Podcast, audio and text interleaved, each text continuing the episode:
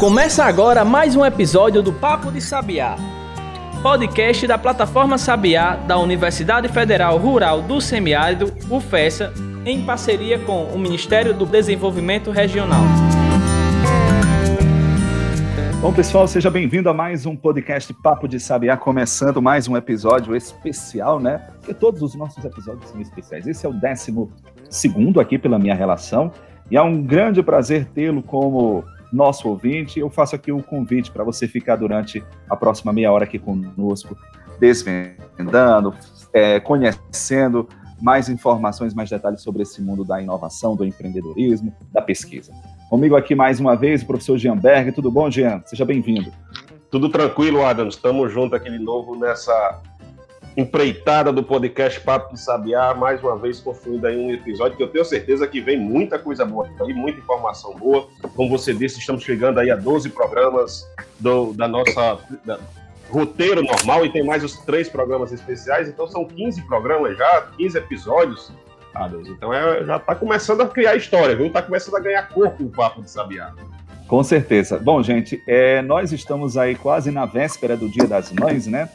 Então, hoje a gente vai fazer um programa meio que especial. Mas antes de a gente entrar no tema propriamente, eu queria convidar você a acessar a plataforma sabiar.com, baixar o nosso aplicativo aí na sua plataforma de aplicativo preferida e também é, acessar o nosso blog, blog.plataformasabiar.com, tá certo? Bom, e hoje, véspera do Dia das Mães, eu queria aqui colocar, trazer a informação, né, que hoje o programa é especial, é nesse clima, vamos dizer, materno, não é isso?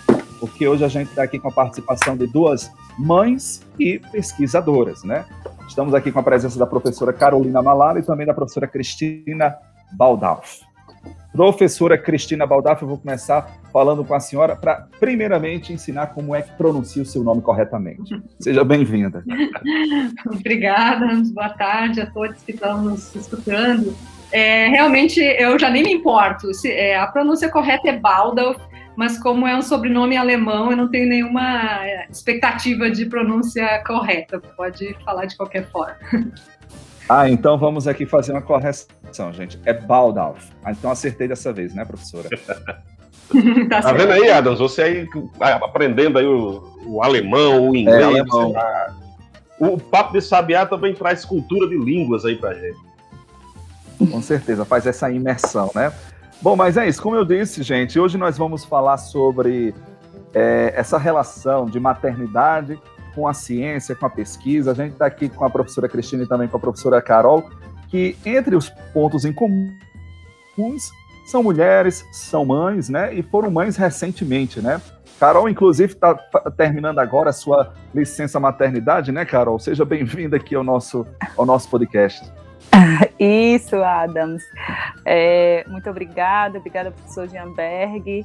Estou aí na retinha final da licença maternidade e já criando expectativas e, e, e pensando como, é o, como será o mundo né, da minha pesquisa, da minha ciência pós a minha filha.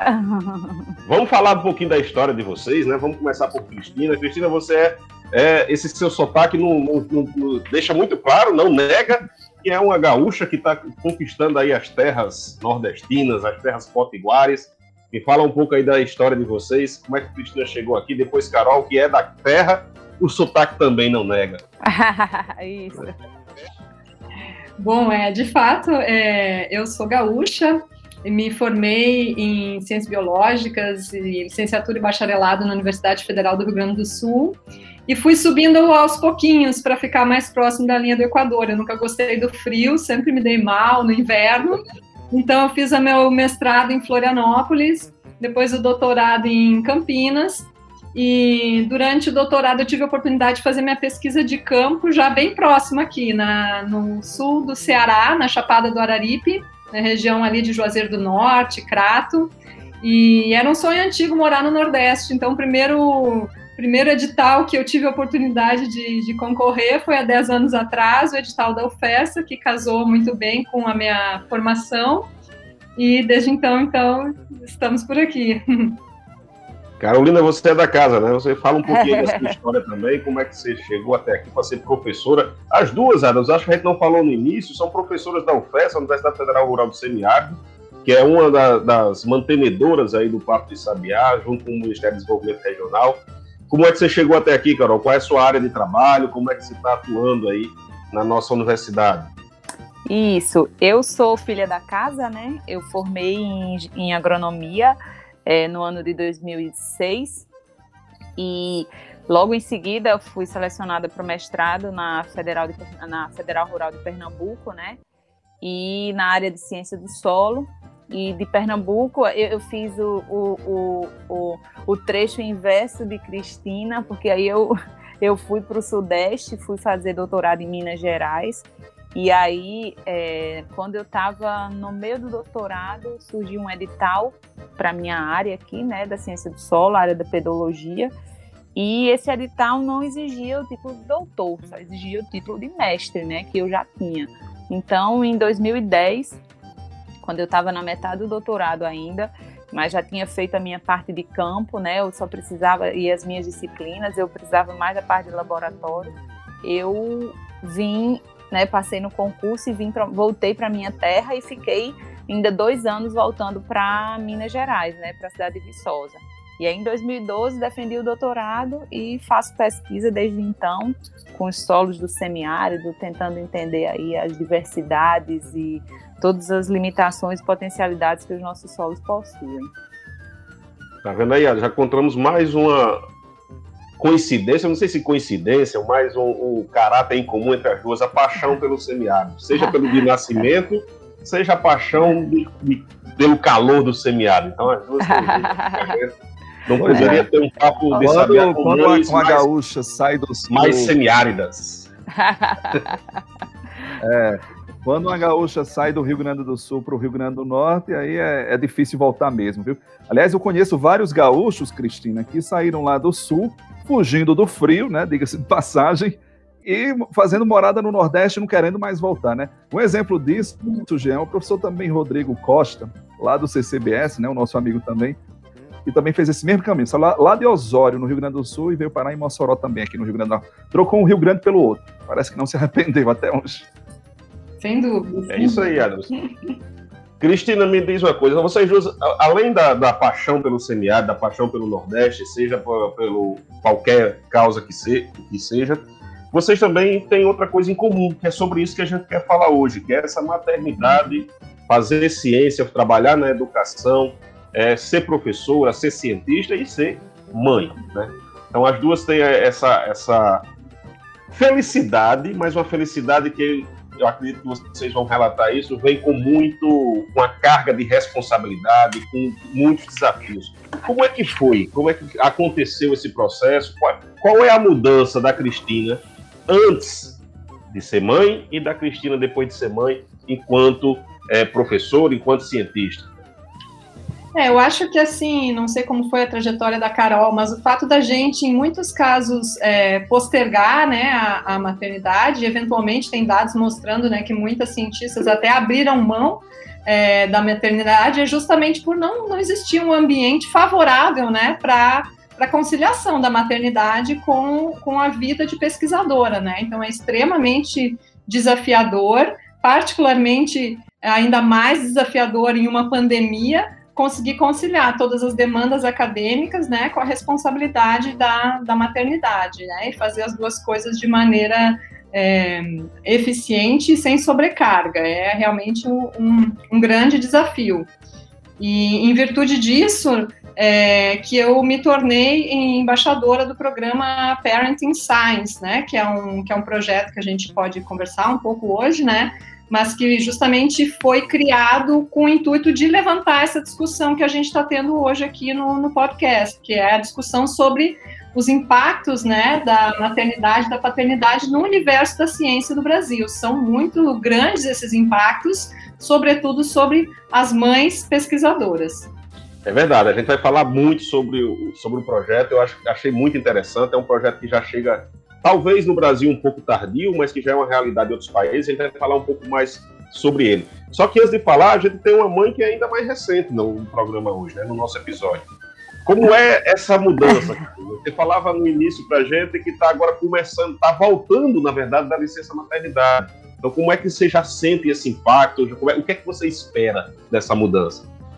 Isso, é, como a Cristina falou, a gente, a gente posterga muito a, a maternidade quando a gente é, segue essa linha profissional pesquisador, né? Quando a gente sai adentro do mundo da ciência e é, assim de forma até mais intensa, o meu esposo também tem esse mesmo essa mesma linha de trabalho, ele também é professor, também é pesquisador. Então a gente acabou adiando, adiando o sonho da maternidade até o momento em que a gente viu que realmente a gente precisaria eleger prioridades. E até então a nossa prioridade estava sendo o trabalho, aí a gente pensou na, na bebê.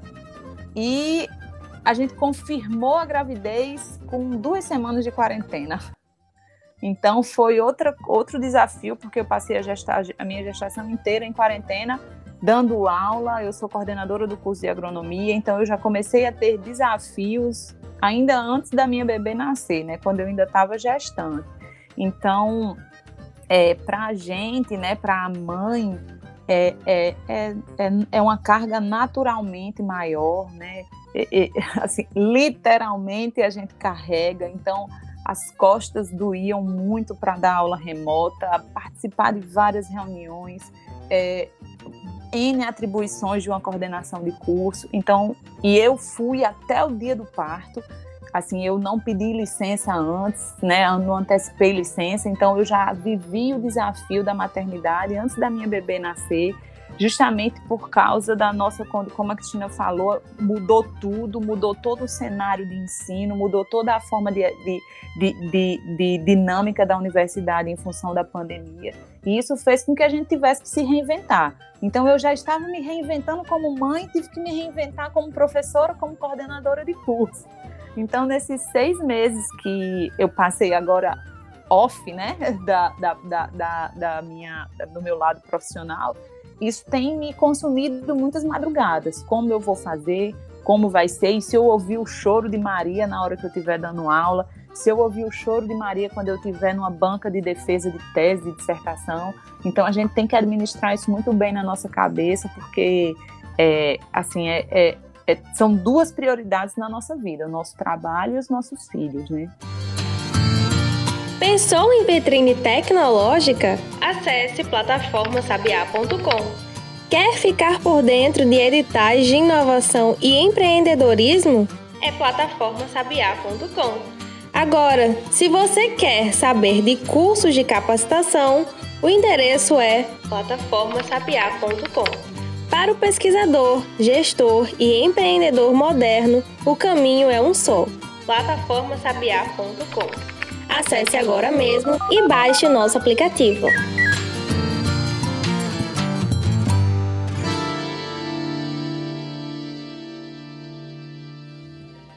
E Carol, voltando novamente a, pergunta para você, vem a questão também do, do exemplo, né? Sua mãe também é professora universitária, sua mãe também, também é estudante acadêmico. Exato. E o quanto isso influenciou na sua formação, o quanto isso, esse exemplo que você tinha dentro da sua casa acabou influenciando na sua formação profissional e nesse reflexo, inclusive, de, de abraçar a maternidade junto com a academia. Demais, demais. A minha mãe é um exemplo de, de professora, é um exemplo de vida para mim. É, ela é professora do curso de administração da UERN, né? E logo o curso de administração, né, que assim tem esse enfoque de organização, de métodos, né, de, de layouts, de, então eu, eu, eu, eu cresci, né, vivi isso dentro da minha casa, todas as responsabilidades, finais de semana corrigindo prova, participando de banca, é projeto, é incubadora de empresa. Então, quando eu entrei na, na universidade, né, quando eu comecei o curso de agronomia, eu comecei a pensar muito isso. Poxa, eu quero ser professora, eu quero ensinar, eu quero ensinar as pessoas da mesma forma como eu vejo minha mãe, da mesma forma como ela ensina os alunos, ela me ensina em casa. Eu me vejo aqui falando sobre as teorias de Taylor e de Fayol lá da administração, porque ela passa isso para mim naturalmente. Então acaba sendo sim um exemplo e, e, é dessa forma que eu já vou pensando para Maria, né? Rapidamente tem uma coisa que eu sempre falo em aula sobre a importância do solo e aí eu sempre falo assim, ó, o solo tem uma importância na nossa vida desde os nossos primeiros anos de vida, quando o pediatra diz assim, ó, já leve o seu bebê para colocar o pé na terra, o pé no solo. E aí eu fico, Jean, Adams, Cristina, eu fico viajando assim, meu Deus do céu, agora vai ser a minha vez de vivenciar isso. Vai chegar um momento que a pediatra vai dizer, ó, pegue Maria e coloque o pé dela na terra. E eu vou poder passar para minha filha o que eu já venho passando há mais de 10 anos para os alunos em sala de aula. Então, assim, é uma sensação muito boa, muito boa, muito boa mesmo. Só para a gente informar aqui ao nosso ouvinte, professora, é que, enfim, situar, né, que vocês estão ouvindo o Papo de Sabiá, episódio especial do Dia das Mães, tá certo? E hoje a gente está conversando com a professora Carol Malala e também Cristina Bald... Ai, professora, eu me esqueci de novo o seu sobrenome, a pronúncia. Desculpa. Baldão. Cris Baldão. Mas, enfim... São dois Mas, enfim, fica à vontade. São dois sobrenomes diferentes, né? O Malala, o Malala é tão fácil de dizer que o pessoal ah, diz mas errado. Malala, Malala não dá trabalho. Não, não tem nem comparação, Carol. É. Eu, mas o pessoal fala assim, é Malala? Não, é Malala mesmo, como se fosse né, a mala com mais um L e um A e ponto. Cris, você ia complementar, você também. Eu queria, eu queria fazer um gancho, na, um gancho na fala da Carol, quando ela ia até discordar um pouco em relação é, à expressão a carga é naturalmente maior da mãe. Na verdade, eu entendo que essa carga ela é culturalmente maior na mãe, né? Então, só para é, fazer duas reflexões a partir de, de, dois exemplos da UFESA que aconteceram é, comigo, porque, em última análise, se a gente desconsiderar a amamentação, que é uma coisa fundamental, né, nos primeiros dois anos da vida da criança, é, mas a parte da amamentação, todas as outras tarefas podem e devem, né, ser compartilhadas com, com outro cuidador, seja o pai ou quem for. E nesse sentido, eu acho que a gente tem que pontuar, então, que essa carga ela é maior por uma questão cultural do que se espera da mãe, independente da profissão dela. Então, para dar dois exemplos, é, quando eu retornei da minha licença, é, vocês sabem da imensa desigualdade do tempo de licença entre um pai e uma mãe. Quando meu esposo voltou ao festa, é, a pergunta é: ah, como é que tá tua filha? Como foi? Tudo bem? Tudo legal? Ninguém perguntou para ele: meu Deus, com quem que tá a Martina, que é o nome da nossa filha? Mas no primeiro dia que eu pisei na UFES após a licença, foi um caos de pessoas me perguntando: e agora, com quem que tá a bebê? Então, isso já denota a diferença cultural do papel da mãe. E um segundo exemplo é do nosso programa de pós-graduação, é, no qual eu tenho um colega que foi pai na mesma semana que eu fui mãe, e eu fui liberada de ser candidata à coordenação de curso, mas ele não foi, porque havia uma compreensão coletiva de que, ah, mas pai, né, pode trabalhar então nesse período, porque o cuidado maior é da mãe. Então, uma das primeiras coisas que eu acho importante é a gente desconstruir essa ideia dentro da academia. Só para fazer esse, esse, esse, pequeno parênteses. Verdade, Cris. é uma coisa que a gente ainda convive muito. No, na sociedade, de uma forma geral, que a academia acaba embutindo, que a gente precisa aos poucos ir refazendo alguns conceitos. E continuando nessa linha do exemplo, outra coisa, eu, por exemplo, eu tive sempre, assim, orientadoras mulheres. No meu mestrado foi mulher, a exceção foi na graduação, mas no mestrado, no doutorado foi mulher, eu sempre tive esse contato muito próximo. E vocês, como é que essa formação científica, essa influência, porque a gente costuma muito dizer, ah, o meu orientador é o pai para mim, a minha orientadora é uma mãe, a minha foi, né, a professora Fátima, lá da Universidade Estadual do Ceará, foi uma mãezona que sempre acolheu muito bem, que cuidou muito bem, que se preocupou muito com a formação. Como é que vocês veem essa relação hoje como orientadoras e quando vocês eram orientadas? Tinha essa, essa, essa preocupação também? Vocês tiveram essa formação com mulheres ou com homens dentro da academia? Eu tive uma orientadora na, no mestrado e um orientador no doutorado, né? Então eu tive as duas experiências uma mulher e com um homem. Me dei bem com todos os dois, posso dizer que eu tinha um, tive um, uma mãe na, no mestrado e um pai no doutorado. É, de fato, essa sensibilidade é, é, existe em relação né, à questão de dizer, ai, uma mãe, a gente se sente, eu pelo menos me sentia um pouco mais à vontade de, de falar assuntos mais particulares, mais pessoais, assim, eu também tive uma orientadora em Recife, a professora Isabel Galindo, uma querida que eu converso até hoje. E é, foi sim esse sentimento de mãe. Isso não quer dizer que isso vai acontecer todas as vezes só pelo fato né, de, de, de ser mulher, mas eu tive essa sorte de, de ter realmente essa experiência assim de que ela me colocou debaixo da asa dela, né? E isso ajuda muito a gente que está saindo de casa, a gente que vai é, né, morar fora pela primeira vez, que foi o meu caso quando fui para Recife. No caso, já como orientadora, e é engraçado isso, porque a gente passa por experiências boas e por experiências não tão boas na pós-graduação, e a gente sempre tira a lição assim, ó, quando o dia que eu for professora ou que eu for orientadora, eu, eu tenho exemplos de como eu vou querer ser e exemplos de como nunca, jamais eu vou querer ser, né? E aí eu, como orientadora, eu tento puxar os exemplos que eu que na época de mestrado e doutorado foram bons para mim, logicamente, né? E aí eu brinco muito, chamo meus, meus orientados de filhotes, na forma, e sou uma mãe rígida na hora que precisa puxar a orelha, na hora que precisa cobrar, eu cobro mas na hora também que precisa de uma conversa descontraída em grupo de WhatsApp, a gente tem a conversa descontraída, que eu acho que é isso que torna a pesquisa mais leve, né? A gente tem um tabu, a professora Cristina falou de tabus, né? E, e pontuou é, muito corretamente essa questão do, do, do, da gente ter essa carga natural, é, é um tabu sim a ser, a ser vencido. Eu tenho ajuda importantíssima, né, o, o, apoio total da minha família, do meu esposo mas ainda consigo ver sim que a responsabilidade não só da amamentação, mas assim a gente tem aquela coisa da cria, né, junto da mãe. E eu tenho isso com os meus orientados, sim. Coloco eles debaixo da asa, sim. E acho que assim é uma relação muito saudável. Tenho respeito de todos e, e, e é dessa forma que eu vejo, com respeito, mas também com esse sentimento, sabe, junto. Beleza, gente, você está ouvindo o Papo de Sabiá, episódio da plataforma Sabiá e também do Instituto Sabiá, uma iniciativa da Universidade Federal Rural do Semiárido e também do Ministério do Desenvolvimento Regional. Hoje a gente está falando sobre mães, pesquisa, ciência e outras coisas mais, né? Dentro desse contexto da inovação. A gente está conversando com a professora Cristina Baldalf e também com Carol Malala.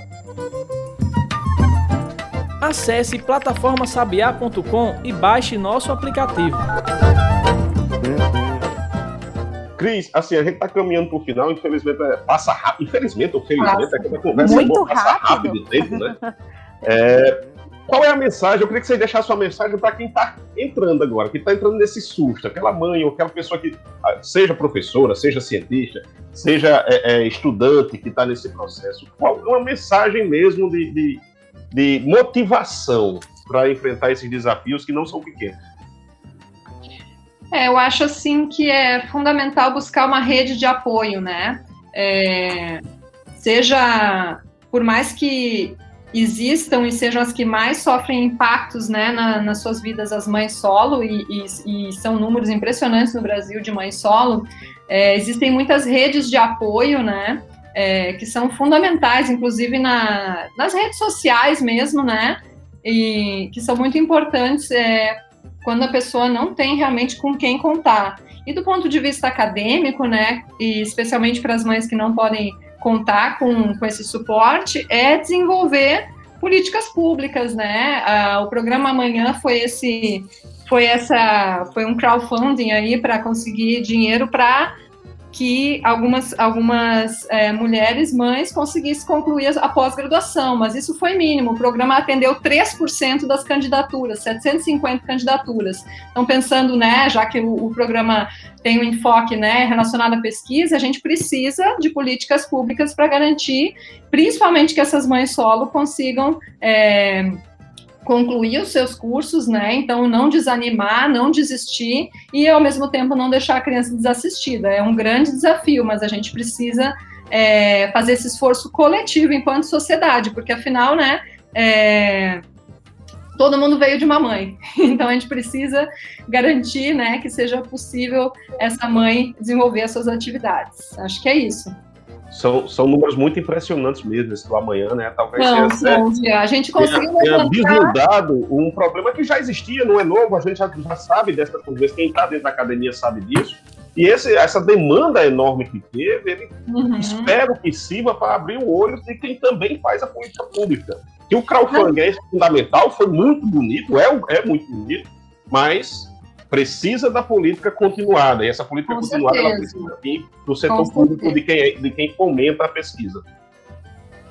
Uhum, perfeito, Gia. E a sensibilidade também, né, dos membros da pós-graduação. Essas alunas, essas candidatas relataram horrores, assim, que elas ouviram dos colegiados negando seus pedidos de prorrogação, mesmo elas tendo direito legal. Então, é muito importante trazer essa discussão, né, de é, da maternidade na ciência. Então, agradeço muito a oportunidade de, de falar sobre isso aqui no podcast o editor vai me esganar né, do programa, mas eu vou só dar, contar mais uma historinha aqui. Eu, eu, fui coordenador de curso, voltei a ser agora coordenador de curso de novo, passei pela Pró-Reitoria de Pesquisa e Pós-Graduação e presenciei vários casos em que mães, né, estudantes de mestrado, de doutorado, ao engravidarem, vinham procurar coordenação com medo de falar com seus respectivos orientadores, com medo da reação, o que, é que podia acontecer. Eu teve gente, pessoas, que, mães que, que choravam na sala porque tinham medo do que poderia acontecer porque elas tinham, estavam grávidas. Né? Então isso é uma, uma, cultura que precisa ser trabalhada, essa sensibilização de quem está à frente dos projetos, de quem está à frente das políticas públicas, é o que vai acontecer. Né? Carol, e você como coordenadora, como professora, como orientadora, deixa uma mensagem aí para esse pessoal que está começando a enfrentar esse desafio. Sejam fortes, sejam fortes, a palavra é essa, na verdade é, o seu bebê ele faz forte, né? A, a, você acordar na madrugada, você sentir é, assim o, o, olhar daquela criança que tem você como o mundo dela, o olhar daquela criança que entende como você um porto seguro. Eu acho que isso é a força motriz da mãe que é pesquisadora, da mãe que é aluna, da mãe que está no meio de um mestrado, de um doutorado então, a minha mensagem é essa: que você se sinta cada vez mais forte, que você entenda que você tem um lugar, que você não admita que as pessoas tentem, é, de alguma forma, lhe, lhe diminuir por você estar tá dividindo o seu precioso tempo entre a ciência e o, e o seu filho, e que você pode, todas nós podemos, professora, aluna, quem ainda não passou no concurso, quem está só estudando para concurso, quem está né, na graduação em qualquer, qualquer condição que envolva a pesquisa, o ensino, é, você consegue sim conciliar. É desafiador, mas é muito, muito prazeroso. Não, não, não, não deixe de, de, de ter essa oportunidade de conseguir conciliar as duas coisas, porque com muita luta a gente consegue. Esse é o meu, essa é a minha mensagem. Né? Os nossos filhos nos ressignificam eu tenho outro sentido na vida agora depois da vinda da minha filha, né? Então, essa é a mensagem. É, por mais desafiador que seja, é muito, muito, muito gratificante.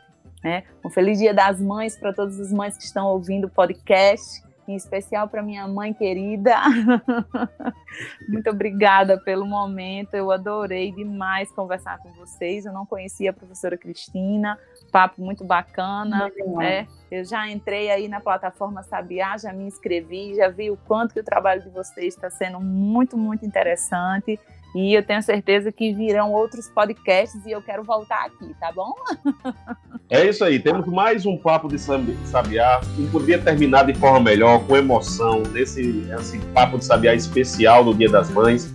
Você que tem sua mãe, eu, eu perdi a minha recentemente, eu sei, a gente fica esse vazio. A gente sabe o quanto faz falta quando perde. Mas não espere perder, não. Vai lá, dá um abraço, diz o quanto é importante, o quanto ama. E você que é pai também, ajuda aí nessa divisão. Vamos lá, vamos trabalhar junto. Vamos embora, Adams. Temos mais um podcast. Acesse a plataforma sabiá.com, baixe o nosso aplicativo e curta nossas redes sociais. Arroba plataforma Sabiá. Você ouviu Papo de Sabiá podcast da plataforma e do Instituto Sabiá da Universidade Federal Rural do Semiárido, em parceria com o Ministério do Desenvolvimento Regional. Contribuíram para este podcast Diego Farias na edição de áudio, Canário Comunicação na produção e na postagem do episódio. Siga o nosso conteúdo nas redes arroba Plataforma Sabiá.